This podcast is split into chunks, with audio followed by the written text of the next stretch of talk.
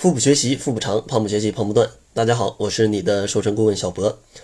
春节刚刚过去啊，相信很多小伙伴在这个时候肯定都会为了减肥而发愁。所以说呢，今天就给大家来分享一种减肥利器啊，也就是膳食纤维。咱们这期节目呢，先给大家聊一聊这个膳食纤维它的一些对身体的到底有什么作用啊？为什么它能成为一个这种减肥利器啊？咱们今天就来聊聊这个话题啊。其实呢，膳食纤维它的主要作用呢，呃，跟日常生活比较接近的啊，我觉得可以分为四类啊。第一类呢叫做改善肠道的功能，第二个呢是可以降低餐后的血糖，第三个呢它可以帮助呃去减少你的脂肪，第四个呢它可以降低癌症的一个发病率。接下来呢咱们就按顺序啊一个一个简单的来说一下。嗯，其实关于改善肠道的这个功能，其实。相信小伙伴们如果对健康这方面了解一点，应该是可以知道的。但是大家往往可能不太清楚，为什么吃膳食纤维它可以改善肠道的一个功能呢？其实肠道的一个功能，它很大的一个决定肠道功能好坏的一个因素，就是肠道内的菌群是怎么样的。其实你可以想象成啊，在肠道内是有两种菌的，一个菌是解放菌，另外一个菌就相当于像强盗一样啊，像强盗一样。然后强盗要多呢，这个解放军打不过强盗的话，那你的肠道的环境肯定就会被搞得很乱，对吧？但如果解放军比较强呢，那就肠道环境就比较好。其实就是这种益生菌跟有害菌。然后那膳食纤维为什么能帮助这个有益菌去战胜这些有害菌呢？其实最大的原因就是膳食纤维它可以相当于是一个。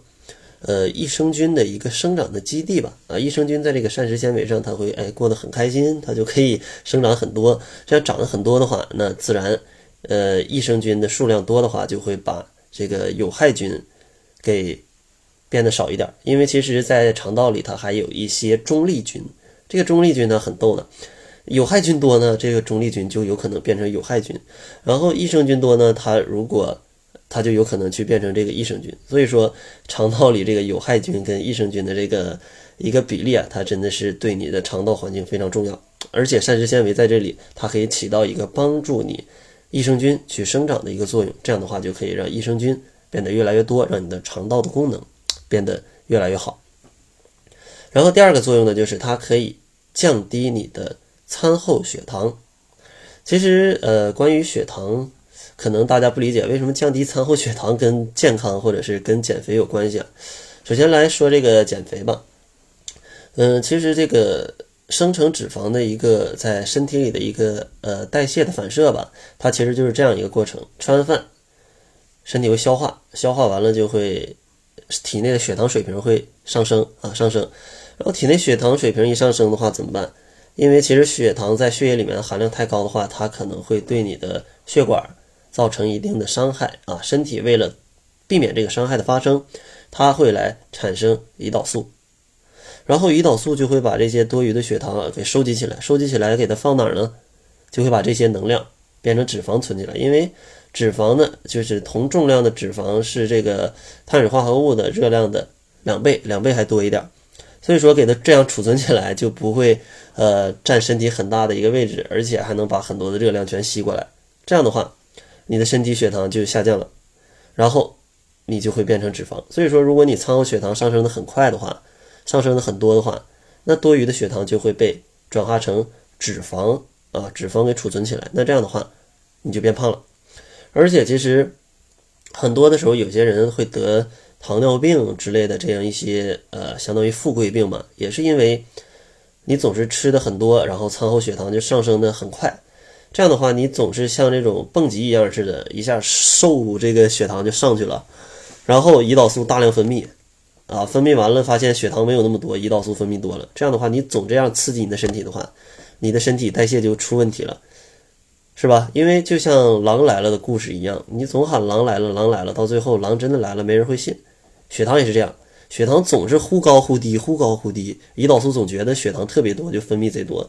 后来你再去叫胰岛素，它可能就不来了。所以说，有些糖尿病的患者就要自己来打胰岛素，就是因为总这样来去，呃，调戏也不是调戏啊，就总去忽悠这个胰岛素大量的分泌。就会导致你这个胰岛素它的分泌就会出问题，这个代谢就会出问题，所以说就会打一些胰岛素来帮助你来调节身体的血糖。所以说啊，这个膳食纤维它不光能帮助你减肥，还能帮助你的身体变得健康。然后第三个作用呢，就是它可以帮助你去，呃，减少身体内的一个脂肪。其实膳食纤维有一个很好的作用，就是嗯，它可以促进肠道的蠕动。啊，当这个肠肠道在蠕动的时候，这个膳食纤维就会加速你的内容物的一个排泄。因为其实膳食纤维它是可以吸附很多的这个肠道里的一些。东西的啊，比如说像一些脂肪啊，像一些糖类啊，可以把它吸附进来。吸附进来之后，排出去之后，那你就相当于把这里面一部分的热量就直接排出去了，而没有直接被消化。那这样的话，你摄入的热量是可以控制的，是可以稍微来低一点，稍微来低一点的。而且啊，它的饱腹感还很强，饱腹感还很强。从这个呃胃口的角度，也能帮助你减少摄入一些高热量的一个食物。然后第四点呢，就是它可以降低一个癌症的发病率，因为啊，它通过促进你肠道的蠕动啊，就可以帮助你把一些肠道内的一些啊重金属啊或者一些致癌物质啊就吸附起来，一起排出去。这样的话，就可以减少这些致癌物与肠壁接触的时间，缩短了致癌物在人体内部停留的时间。所以呢，是预防这个结肠癌和直肠癌，它是有很好的一个效果的。所以说，大家可以看一看啊，一个小小的膳食纤维，它的作用真的是非常多。